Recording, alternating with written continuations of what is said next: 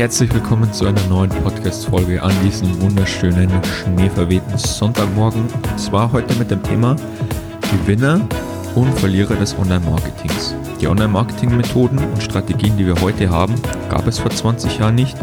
Was hat sich daran geändert? In Wettbewerbsstrukturen, wer, wer gewinnt dabei? Startups, Unternehmer, Selbstständige oder Großkonzerne? Wer gewinnt vom Trend zum Online-Marketing? und wer ist Verlierer. Ja, lass uns doch direkt reinstarten. Aufhänger der heutigen Folge war ein interessanter Artikel, den ich gelesen habe von Saber Capital Management, einer Investmentfirma aus den USA, zum Thema Markteintrittsbarrieren und wie diese durch Technologie verschwinden. Beispielsweise hat Technologie bzw. die technologischen Innovationen es ermöglicht, als neues Unternehmen schneller zu wachsen, zu billigeren Kosten pro Neukunden und teilweise Wirtschaftsstrukturen oder Vertriebsstrukturen wie den Mittelsmann, den Intermediär herauszuschneiden aus der Wertschöpfungskette. Das Beispiel, das ich heute gerne mit dir besprechen möchte, und zwar von den Rasierklingenherstellern Gillette und Dollar Shave Club. Gillette kennt jeder, glaube ich, muss ich nicht näher darauf eingehen.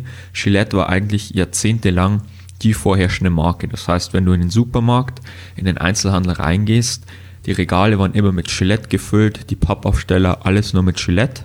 Gillette hatte eine große Markenwahrnehmung, jeder kannte sie und im Supermarkt war häufig Gillette dann auch oft die einzige Wahl, weil dieser, dieser Shelf Space, dieser Prime Shelf Space, damit man im Supermarktregal gelistet werden kann, muss man natürlich mit dem Supermarkt gewisse Absatzmengen vereinbaren. Man muss da nachweisen, dass eine gewisse Mindestnachfrage im Markt besteht, dass der Supermarkt überhaupt aufnehmen sollte. Man muss da in großen Mengen produzieren können, die ganze Anlieferung an den Supermarkt muss liefern, also eine richtig große Logistikkette hängt dahinter. Und als kleines Rasierklingenunternehmen hatte man da eben wenig Chance, wenn man nicht großen Vorteile, die sogenannten Economics of Scale hat, eben in Masse zu produzieren, dann die Produktionskosten dadurch pro einzelner Rasierklinge zu senken und somit dann eben wieder dickere, größere Taschen für mehr Werbebudget und Logistik etc. hat. Ja, Gillette hatte auch lange Zeit eine relativ große Cross Margin. Für alle, die jetzt äh, nicht aus dem Bereich kommen, das bedeutet einfach meine Marge vor Gemeinkosten, vor Personalkosten, vor Marketingkosten. Das heißt einfach, zu welchem Preis ich die Rasierklingen verkaufe, minus meinen Einkaufs-Herstellungskosten. Solche hohen Gross Margins erreicht man in der Regel nur dadurch, dass man eine sehr bekannte Marke hat oder ein Monopol oder eine Wettbewerbsstruktur hat mit wenig Konkurrenz, wo es wenig Preiskampf gibt, wo man dann auch solche Preise verlangen kann. Ich glaube, es kennt jeder. Man war nie froh, wenn man seine Ersatzrasierklingen kauft, jetzt vor allem die Männer hier, äh, und dann wieder 15 Euro bezahlt für neue Rasierklingen. Aber Gillette war eben oft die einzige, die einzige Marke. Und dadurch, durch die hohen Margen, konnten sie eben wieder viel Werbebudget reinvestieren und ihr Wettbewerbsvorteil oder ihre eher Marktstellung als Wettbewerber wurde eigentlich nie richtig angegriffen. Ja, mittlerweile hat sich das Ganze geändert und zwar die beiden privaten Marken Harry's, welche erst 2013 gegründet wurden, und Dollar Shave Club, welche mittlerweile schon seit 2011 existiert, was aber im Vergleich mit Gillette eigentlich auch nur eine kurze Lebensdauer ist, haben mittlerweile 20% Marktanteil von Gillette von null aus wegnehmen können und besitzen mittlerweile 20% Marktanteil. Was sie anbieten, und zwar, sie gehen nicht über den Retail-Kanal, sondern über Online, über E-Commerce. Das bedeutet, man kann sich die Rasierklingen auch auf Abo-Basis einfach nach Hause bestellen, muss dazu nicht extra in den nächsten Laden laufen und es ist viel, viel billiger als Gillette. Das führt natürlich dazu, besserer Service plus billigerer Preis, dass sie schnell Marktanteile gewinnen. Denn man muss sich vorstellen, von 0 auf 20% Marktanteil im solchen großen Konsumermarkt ist schon eine relativ große Leistung, die normalerweise nur über Jahrzehnte hinweg sich langsam vollziehen lässt. Und diese haben es in ja, nicht einmal acht und im Fall von Harris weniger als fünf Jahren jetzt geschafft. Und zwar, sie haben ihre Marke aufgebaut durch eben den E-Commerce-Absatz und eben durch Marketing auf Social Media, Snapchat, Instagram, Facebook und auch Google Ads. Ich glaube, Dollar Shave Club kennt man eigentlich, äh, wenn man jetzt Man hier ist von Werbeanzeigen, die man ausgespielt bekommt, relativ gut. Also bei ihnen ist wirklich die, die Strategie, die Werbe- und Akquise-Strategie wirklich sehr, sehr stark auf Instagram und auf Facebook Ads und man sieht, dass, dass sich das Ganze auszahlt. Denn es hat sich dann am Ende jetzt gezeigt, Gillette kannte zwar jeder, sie hatten also diesen Wettbewerbsvorteil dieser Brand Power oder der Markenwahrnehmung, aber man muss natürlich sagen, eine Marke hat natürlich einen immateriellen Wert und ist nur ein Wettbewerbsvorteil, wenn die Marke auch dem Kunden weiterhilft und beliebt beim Kunden ist. Bei Gillette war das eher so, ja, man kennt Gillette, aber man nie glücklich, wenn man wieder aus dem Supermarkt läuft mit 15 Euro Wechselrasierklingen. Also eine Markenwahrnehmung muss immer was Positives, einen Mehrwert für den Kunden auch ausstrahlen, dass es auch wirklich ein Wettbewerbsvorteil ist. Ja, ausgehend von dieser kleinen Case Study könnte man natürlich noch überlegen, wo gibt es weitere Gewinner und Verlierer? Im Online-Marketing im Vergleich Startup und Selbstständige zu Großkonzernen. Wo Startups natürlich und kleinere Konzerne und Mittelständler weitere Vorteile haben, früher war es einfach nicht möglich, vor allem landesweit Aufmerksamkeit und Reichweite zu bekommen. Heute kann ich einfach eine Facebook-Ad schalten mit Reichweite Deutschland, Deutschland, Österreich, Schweiz. Ähm, sehr, sehr einfach und kann landesweit genau in die Zielgruppe, an die Leute, an die ich ran will, mit geringen CPM von etwa 10 bis 20 Euro landesweit Aufmerksamkeit in meiner Zielgruppe schaffen. Früher, früher musste ich dafür zu einem, zu einem größeren TV-Sender gehen, der landesweit überträgt und mehrere 10 bis mehrere 100.000 Euro ausgeben für eine Kampagne. Und jetzt kann ich eigentlich auch meine Ergebnisse schon messen mit kleineren Facebook-Kampagnen für ein paar hundert Euro. Und früher musste ich da wirklich mehrere 10 bis mehrere 100.000 Euro ausgeben, äh, um dann überhaupt das erste Ergebnis zu sehen beziehungsweise wenn ich es überhaupt messen konnte. Das heißt, auch hier haben Startups gewonnen. Vielleicht ein kleiner Punkt, wo Großkonzerne oder Firmen mit großen Budgets immer noch die Nase vorhaben, sind eben auch in Branchen, die sehr kapitalintensiv sind, wie beispielsweise die Immobilienbranche. Und zwar vor allem im Gewerbe. Immobilienbereich sind ja Daten sehr, sehr schwer zu bekommen, da diese nicht öffentlich sind. Das sind alles private Daten, die man sich dann eben erkaufen muss oder durch sein Netzwerk bekommt. Beispielsweise, man kann sich von Google Maps, wir haben da schon mal ähm, einen Artikel drüber veröffentlicht auf LinkedIn, könnt ihr gerne nachlesen. Und zwar, man kann von Google Maps Daten über Verkehrsflüsse kaufen, um so eben optimal Entscheidungen zu treffen, wo man den nächsten, den nächsten Retail-Laden vielleicht oder das, den nächsten Office Space ähm, entwickelt und eröffnet, wo, wo eben die meiste Nachfrage ist.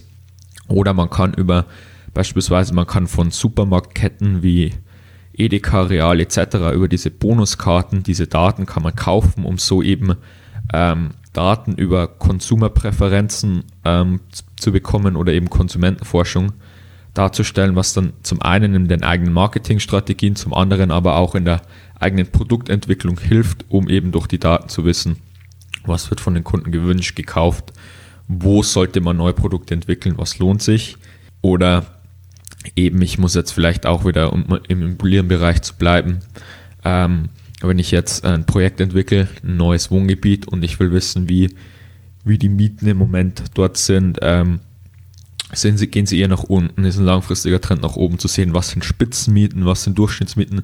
Diese ganzen Daten muss ich mir dann wieder über Marktreports von Firmen wie JLL oder Cushman Wakefield wieder teuer kaufen, was zwar auch für kleine solche Marktreports eigentlich noch ähm, eigentlich noch im Rahmen des Budgets sind für mal 400, 500 Euro so ein Report, aber muss natürlich auch sagen, da ist dann auch schon wieder eine Menge Geld weg. Ein weiterer Vorteil in der Immobilienbranche, den vielleicht die Großen mit großen Taschen noch haben, sind die Immobilienportale. Und zwar ähm, Listings. Es ist immer sehr, sehr schwer und intransparent auf Immobilienportalen, ohne dass ich jetzt Namen dann wirklich Pricing oder das in, in den, äh, auf der Website zu finden, was wirklich Inserate kosten in Mengen. Äh, aber man ist in der Regel wenn man mal so bei Blogs und so weiter nachliest, sage ich mal bei 200, 300 Euro pro Inserat, was natürlich, wenn ich jetzt 10 äh, Objekte inserieren will, gleich mal meine 2.000, 3.000 Euro los bin und gleich mal eine Provision von einem der Objekte verliere. Nur dass ich meine Objekte bei Immobilien Scout oder Immo24 listen kann, ist für mich als unabhängiger kleiner Makler natürlich pff, auch schon ein großer, ein großer Griff in die Tasche. Aber da würde ich sagen, beim Thema Immobilienportale, man kann dort auch, beziehungsweise was Immobilienportale auch in den USA machen, sie verlangen dann noch mehr Geld.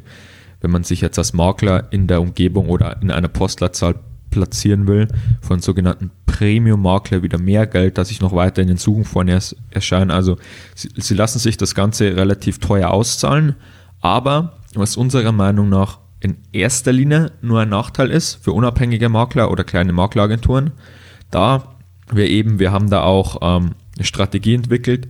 Wir sind der Meinung, Immobilienportale bieten einfach zum einen schlecht qualifizierte Leads, zum anderen muss ich mir die Leads mit anderen Maklern teilen, da jemand, wenn er die, das Wohnungsinserat sieht, meistens zwei, drei Makler gegenseitig von der Seite kontaktiert, um eben eine Vergleichbarkeit zu haben. Das heißt, so ein Lead gehört nicht exklusiv mir, hat schlechte Abschlussquoten und ich zahle bis zu 100 Euro oder mehr dafür.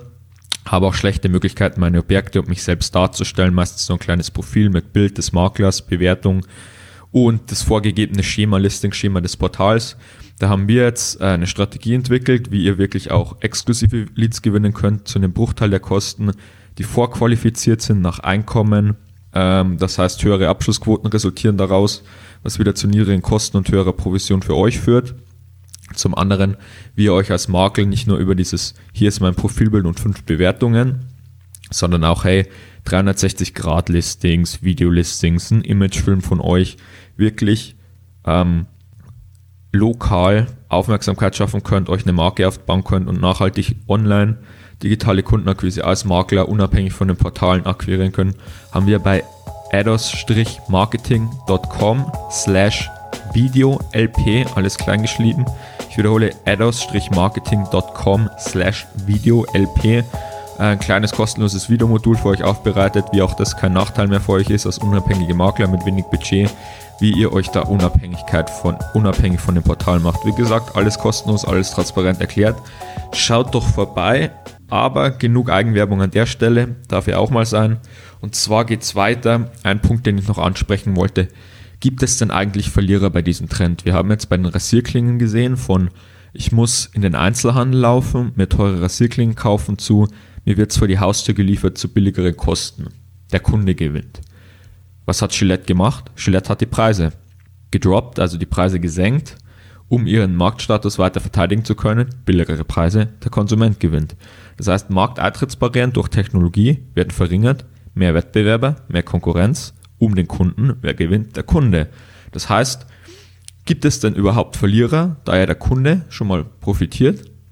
Einen Verlierer aus dem Online-Marketing ähm, den es generell gibt, sind dann alle Teilnehmer und zwar gleichermaßen Großkonzerne und Startups und zwar aufgrund beispielsweise der neuen Datenschutzverordnung. Großer Verlierer ist hier Europa durch das neue DSGVO, das letztes Jahr verhängt wurde, sind eben die Datenschutzrichtlinien viel, viel strikter geworden. Das heißt, im Vergleich zu USA und Asien, wo wir ja sowieso schon, wenn man sich mal die Marktkapitalisierung oder einfach Anzahl der Technologiekonzerne und Unternehmen ansieht, Europa schon meilenweit Jahrzehnte hinterherhinkt gegen ein Silicon Valley, gegen ein Shenzhen in China, gegen ein Indien sogar schon, machen es diese Datenschutzverordnung eben jetzt noch viel, viel schwerer, Marktdaten zu gewinnen und eben auch neue, neue Technologien zu entwickeln in diese Richtung. Frank Thelen, den viele vielleicht kennen von Höhle der Löwen und auch erfolgreicher Unternehmer, ist da auch sehr, sehr aktiv, sehr, sehr politisch aktiv und ein großer Verfechter, diese Datenschutzmaßnahmen zu deregulieren.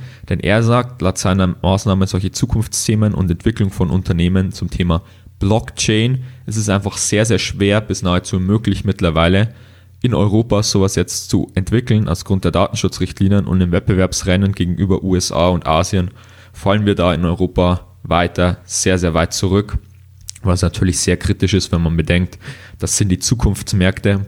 Wie gesagt, wir sind nicht beim Zeitalter der Industrialisierung. Wir sind jetzt nicht mehr unsere, sage ich mal, immer noch starke Autonation. Wir sind jetzt den Trend hin zu E-Mobility. Das heißt, Konzerne, Industrie verlieren, ich sage mal, auf den Blick der nächsten 50, 100, 200 Jahre immer weniger Relevanz. Die großen Firmen und großen, große Fokus in der Wirtschaft wird eben auf Daten, auf Technologie, auf Softwareunternehmen sein.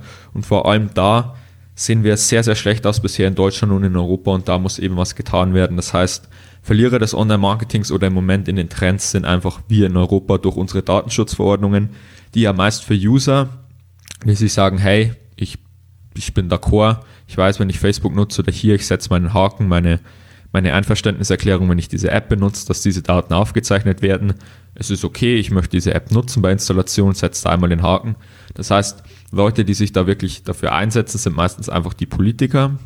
Und ja, aus den Gründen, ich will da gar nicht zu viele Worte drüber verlieren, denke ich, ist der Verlierer hier beim Thema Online-Marketing. Äh, einfach Europa als Kontinent im Wettbewerbsrennen gegenüber USA und Asien und zwar alles. Großkonzerne, Selbstständige, Startups, Mittelständler.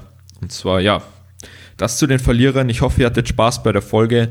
Wie immer, am Ende nochmal der Merk, wenn ihr euch wissen wollt, wenn ihr jetzt zufälligerweise aus der Immobilienbranche seid, wie ihr euch unabhängig von den Immobilienportalen macht, besucht uns doch auf ados-marketing.com slash videolp. Mich hat's gefreut, ich freue mich wie immer über konstruktives Feedback und die letzten Nachrichten, die mich auch zur letzten Folge erreicht haben. Ich lese mir das Feedback von jedem immer durch, wenn wir da was per Mail bekommen. Ich freue mich natürlich auch über eine Podcast-Bewertung, wenn ihr da eine da lässt. Und ansonsten wünsche ich euch noch einen schönen Sonntag oder wann immer ihr das Ganze hört und weiterhin viel Spaß und viel Erfolg.